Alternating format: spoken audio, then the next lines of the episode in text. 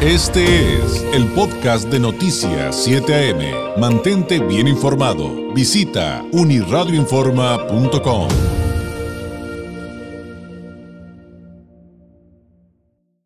mucho gusto que nos acompañe esta mañana de miércoles aquí en el estudio el licenciado Eddie Jaime Villanueva. Él es presidente de la Asociación Prevención de Delitos Cibernéticos, experto en esta área de la prevención de delitos cibernéticos. Eddie, bienvenido, muy buenos días. Muchas gracias, gracias por permitirme eh, compartir micrófono contigo. Eh, Acércate un poquito más al micrófono para que Gracias. nos escuchemos perfectamente bien. Perfecto.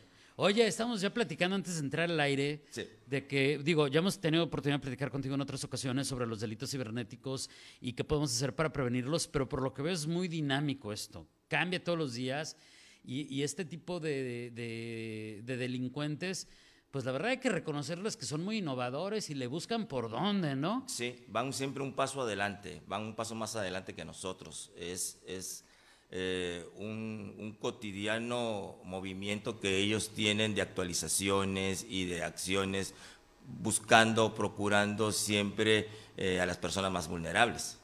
Y ahora estamos platicando que, que estas estafas, fraudes, engaños, eh, que, que ya, ya platicaremos de sus categorías y todo lo que hacen, porque hay, hay- híjole, hay todo tipo de, de situaciones a las que nos podremos enfrentar, Eddie, pero de entrada que, que están dándose mucho estos engaños ahora por aplicaciones por, por, por WhatsApp. Por ¿Qué se- WhatsApp. ¿Qué se sabe hasta el momento? ¿Y, y- y a qué tipos de engaños nos, y fraudes y, demás nos estamos enfrentando ahora a través de aplicaciones como esta, como el WhatsApp? Sí, el, el WhatsApp es una de las plataformas en, en la actualidad de mucha vulnerabilidad. Eh, demasiadas personas accesan muy fácilmente a los contenidos que pueden llegar a WhatsApp sin tener en cuenta de que en tu propio WhatsApp tienes un sinfín de contactos a los cuales los puedes, los puedes afectar. Muchas veces eh, eh, nosotros caemos en, darle clic a una información que nos llega por medio de WhatsApp como una publicación o una promoción de alguna, de alguna ah, eh, empresa o en este caso e, es, muy común que te lleguen promociones de boletos aéreos. Entonces, en temporadas en donde eh, las personas viajan o hay festividades aquí en, nuestra república, eh, la gente se deja engañar muy fácilmente y al darle clic a una promoción eh, falsa, le estás proporcionando a la persona que lo creó toda la información que está en tu dispositivo, no solamente los contactos que tienes en WhatsApp. Y esto, por lo que entiendo, Eddie, es a nivel global. Justamente eh, algunas de las notas internacionales que se están dando desde Estados Unidos en estos días, porque comienza como el periodo de descanso de verano, Sí. vienen, vienen los breaks de, de- de la temporada de, temporada. calor. Están advirtiendo en Estados Unidos por todos lados, cuidado, porque este tipo de fraudes, justamente con esto Exacto. que dices de los aviones y también de los hoteles, o sea, sí. se hacen pasar por, se hacen pasar por los promotores de, de los paquetes de hotelería y pues ahora sí que pues los dejan sin, sin dinero y sin vacaciones. Así es. Una, una de las. Muchas personas se preguntan, o, me han preguntado, dicen, pero ¿cómo obtienen mi número? ¿no? Sí, exacto. ¿Cómo, cómo, obtengo mi número? Lamentablemente existe ahora y- infinidades de call center en donde tienen toda la información de muchas personas. Eh, nosotros a veces hemos proporcionado nuestro número de teléfono a plataformas en, en alguna compra o en alguna suscripción de alguna membresía de una de alguna de algún juego o de algún algo de ocio y lamentablemente eh, pueden adquirir nuestros, nuestra, nuestra información o nuestros números de teléfono. Eh, los call centers tienen miles y millones de, de números telefónicos a las cuales eh, para ellos es muy fácil poderlos proporcionar. No estoy en contra de los call centers, mas sin embargo las personas que trabajan dentro del call center, hace, hace de una fecha, de, de un tiempo aquí a la fecha, eh, que hemos estado sufriendo todo lo que es la, la- la deportación migratoria y las personas que son deportadas. Y han encontrado empleo aquí en, en distintos call centers. Gente que a lo mejor tiene mayor necesidad de dinero de lo que pueden, de lo que pueden tener allí. Imagínate una persona eh, que tenga una base de datos de mil números telefónicos, que puede ser muy fácil que lo pueda compartir o lo pueda revender o lo pueda vender al exterior o afuera. eh, una, una, una, inversión de 5 mil pesos que le puedan dar a una persona por, por cierta cantidad de números telefónicos, con nombres, con direcciones, como manejan los call centers, eso, eh, eso implica a que tiene, estamos muy vulnerables todas las personas para que nos puedan eh, obtener nuestra, nuestra información. Digo, ese es uno de los mecanismos que se utilizan, ¿no? Uno de los mecanismos que se utilizan. No es que todos los call centers los estén manejando, pero sí debería haber una supervisión sobre ese manejo de información que manejan esas instituciones, esos call centers, los que, los que las de comida rápida, la información que tienen, eh, toda esa base de datos de números telefónicos es muy fácil de poder compartir y por eso somos muy vulnerables. Claro, y, también tengo entendido, aunque evidentemente tú eres el experto, Eddie, que muchas veces nosotros damos esa información sin, no, no exactamente sin darnos cuenta, más bien sin reflexionar. O sea, cuando bajamos una aplicación o cuando aceptamos las condiciones de uso de cierto producto, tú ya mencionabas algunos casos, pues ahí estamos dando permisos, ¿no? Y por eso también esos tienen nuestros datos, esos, esos call centers. Exacto, por supuesto. Imagínate asistir a una conferencia, independientemente donde, donde sea, y, y en toda entrada hay un registro. ¿Quién maneja esos registros? O sea, ¿dónde queda esa información? El registro que tú llegas, pones tu, tu nombre, pones tu número de teléfono y pones tu correo electrónico.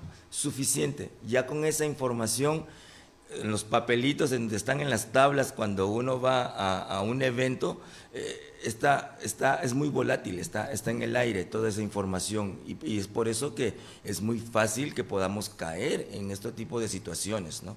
Son, son un ganchito para que puedan sacarnos más información porque eh, cuando hacen algún movimiento, alguna llamada, un mensaje, como ya tienen algún dato, creemos o tendemos a creer que es alguien que nos conoce. Exacto. Conocemos. Ahora, eh, ¿qué te dice tu experiencia respecto? ¿Por qué aunque yo si lo veo desde fuera digo, ay, Eddie, por favor, Eddie, caíste en el engaño. Ajá. O sea, es, obvio. Pero cuando te pasa a ti, eres la víctima, pues ya no te pareció tan Exactamente. obvio. Exactamente. O sea, ¿Qué, es lo que pasa en medio? ¿Nos confiamos demasiado? ¿Qué, tantas cosas podría haber ahí alrededor? Nos, eh, mucha incredulidad por parte de, personas que piensan que no, va, que no les va a pasar.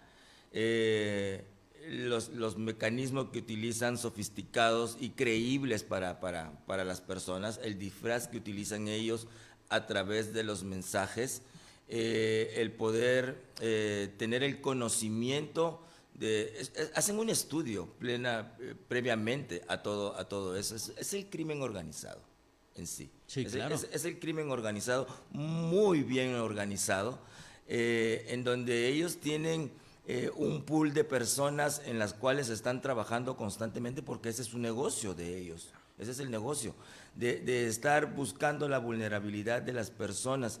Y a veces caemos nosotros en en ser muy confiados en lo que pueda llegar a través de, nuestras, de nuestros dispositivos o que pueda llegar a través de nuestras herramientas.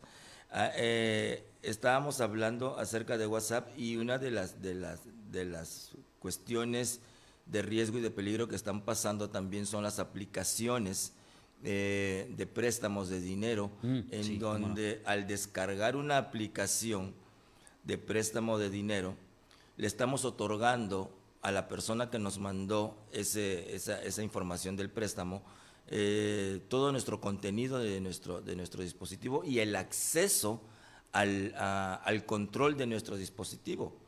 La tecnología eh, es, es, una herramienta formidable y, estas personas involucradas en, en generar extorsión, estafas, fraudes, ellos tienen un pleno conocimiento de cómo utilizar esos mecanismos para poder involucrar a las personas y poder captar toda su información. Eh, herramientas que, se adquieren a través de plataformas de Internet, comprando eh, herramientas, programas y software que, ayudan a, poder tener ellos la información de los dispositivos. Eh, en el caso de, justicia se utilizan esos programas para análisis forenses, sobre los dispositivos cuando hay una incidencia o hay un delito o hay que buscar información eh, que esté en un dispositivo telefónico. Ellos compran esos, esos mismos software forenses para poder inmiscuirse dentro de, de los dispositivos de las personas. básicamente hackearnos. Ahora, Mm, sí. eh, ¿cuáles serían los errores más frecuentes que cometemos cuando intentan estafarnos? Y eh, en consecuencia, Eddie, ¿cuáles serían las recomendaciones ante este tipo de situaciones? Digo, hoy estamos hablando mucho de WhatsApp porque ha proliferado esto, Sí. aunque pues en otras ocasiones hemos hablado de otras plataformas, pero ¿cuáles serían los errores más frecuentes y, por, y en consecuencia las recomendaciones? Sí, no, no, no, no diría, eh, eh, bueno, pa- parte del, de- del errores, pero eh, yo creo que eh, toda plataforma, toda plataforma tiene mecanismos de protección. El WhatsApp tiene su mecanismo de configuración en dos pasos para que no seas tan vulnerable y tu, inf- y tu información y tu número de, de WhatsApp tú lo tengas eh, un un poco más seguro de que no pueda ser tan, tan hackeable. Es un, es un proceso que la misma plataforma te lo, te, te lo permite tener para tú tener eh, tu número más, más, un poco más seguro. Eh, el, problema, el problema en sí es de que eh, muchas veces eh, la gente desconoce de lo que pueda estar pasando y te puede llegar un mensaje de una persona o de, o de una persona conocida que le hayan hackeado su número telefónico y te puedan hacer caer en, en una, en, una, en una extorsión. Los casos más frecuentes cuando, cuando hackean los números telefónicos de WhatsApp es mandar mensajes a las personas que están dentro de la lista de contactos de WhatsApp pidiéndoles dinero. Imagínate tener en tu plataforma o en tus contactos, tener cerca de 300 contactos que tengas Fácil. y, y a que a cada contacto eh, yo le mando un mensaje diciendo que tú has tenido o que yo tengo un problema, que estoy en la carretera, que me quedé varado y necesito que me deposites 500 pesos simplemente. 500 pesos multiplicado por 300 personas que le Todos puedan los que mandar. caigan, claro. Y estamos hablando de una sola acción. Creamos de que de las 300 personas solamente contesten unos 20. ¿sí? Estamos, estamos hablando que son ahí 10 mil pesos en una sola persona. Creo, creo que para, para, para, un, para un solo movimiento. Entonces, imagínate multiplicarlo por más personas que estén dedicadas a hacer ese tipo de acciones. Sí, o sea que estos, estos, delin- estos delincuentes se dedican a esto y siguen trabajando en eso, pues porque sus ganancias eh, ilegales, delictivas, son millonarias. Sí, y, y- y todo, y todo va de la mano. El, el- el crimen organizado no solamente es quien trafica eh, estupefacientes o, o quienes, o quienes trafican armas, eh, todo, todo eso va, va, va de la mano. Son ingresos que ellos tienen para estar más fortalecidos. Oye, Eddie, se nos acaba el tiempo. ¿Con qué podríamos cerrar? Eh, ¿Cuál es el mensaje con el que nos debemos quedar en este momento, en este contexto en el que, pues, esto lamentablemente cada vez es más frecuente? Sí, eh, que tengamos mucho cuidado siempre. eh, nosotros debemos tener cuidado de la información que siempre proporcionamos, que cuando nos llegue un mensaje a través de un dispositivo electrónico en mi teléfono, tengo que estar completamente seguro a qué le voy a dar acceso. No le puedo dar acceso mi dispositivo eh, ele- electrónico a una, a una plataforma que no tiene nada que ver con, con, tener el control de mi, de, de mi teléfono. O sea, ¿por qué darle acceso a la cámara, al micrófono? ¿Por qué darle acceso a mis contactos cuando la aplicación que yo estoy solicitando solamente es para un, un- un juego o un rato de ocio? No, no, no tiene, no tiene caso. Eh, que estén completamente seguros. Yo recomiendo que no accedan a, los, a la información de créditos o de tarjetas bancarias que llegan por, por, por mensajería eh, telefónica. Las entidades bancarias no te van a contactar por ese, por, ese, por ese medio. Las instituciones financieras ellos manejan un protocolo de seguridad en la cual eh, su mecanismo de comunicación es mucho más confiable vía correo electrónico, pero no te va a llegar a través de un WhatsApp, eso, eso no es, no es, no es eh, lo, lo ideal. Entonces, tener mucho, mucho cuidado, mucho cuidado en no caer en el juego de eh, la información que nos puedan brindar a través de WhatsApp, que no, que no va a ser muy confiable. No responder, no dar información, no hacer clic. Volvernos más herméticos. Si volvernos, un. más herméticos con eso y más celosos con la información que podamos, que podamos brindar. En las encuestas que llegan, todas esas cuestiones es brindarles la información y quién sabe dónde esté llegando a parar toda nuestra información personal. Eddie, te agradezco muchísimo este tiempo, que nos ayudaras a entender un poquito este tema y por aquí te, estamos- te- te esperamos muy pronto, si nos lo permites, Claro que que sí. este tema de los delitos cibernéticos eh, pues es, es enorme. Hoy platicamos un poquito más de esta plataforma, pero hay muchas variantes de las cuales podremos platicar en otra ocasión. Gracias y muy buenos días. A ti gracias por tu, por tu espacio, por el tiempo y poder llevarle un poquito a la gente de este conocimiento para que puedan tener una mejor acción en Internet. Gracias, es el licenciado Eddie Jaime Villanueva, presidente de la Asociación Prevención de Delitos Cibernéticos, experto evidentemente en estas temáticas.